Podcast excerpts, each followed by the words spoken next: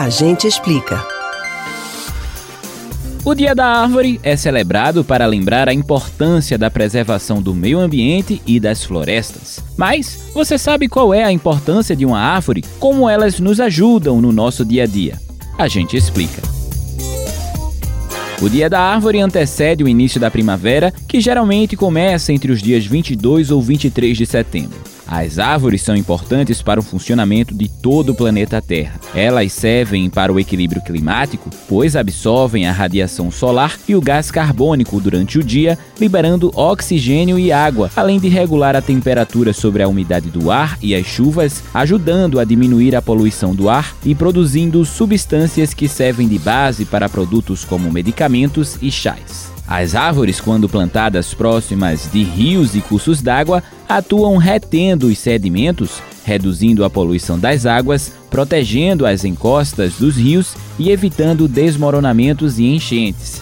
As florestas também contribuem para regular a vazão das águas, pois seguram o excesso de água das chuvas, liberando essa água aos poucos para os rios, represas e nascentes. As plantas também podem reduzir as ilhas de calor nas cidades.